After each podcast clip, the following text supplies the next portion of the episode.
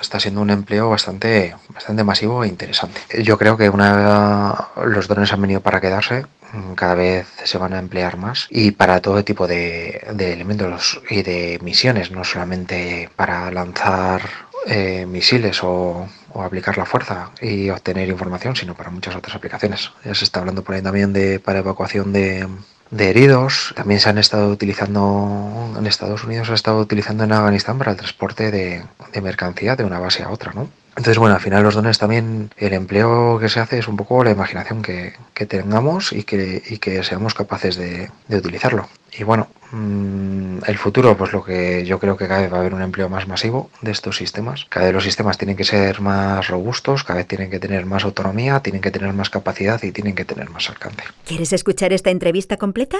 Descarga ya el último capítulo de Aerovía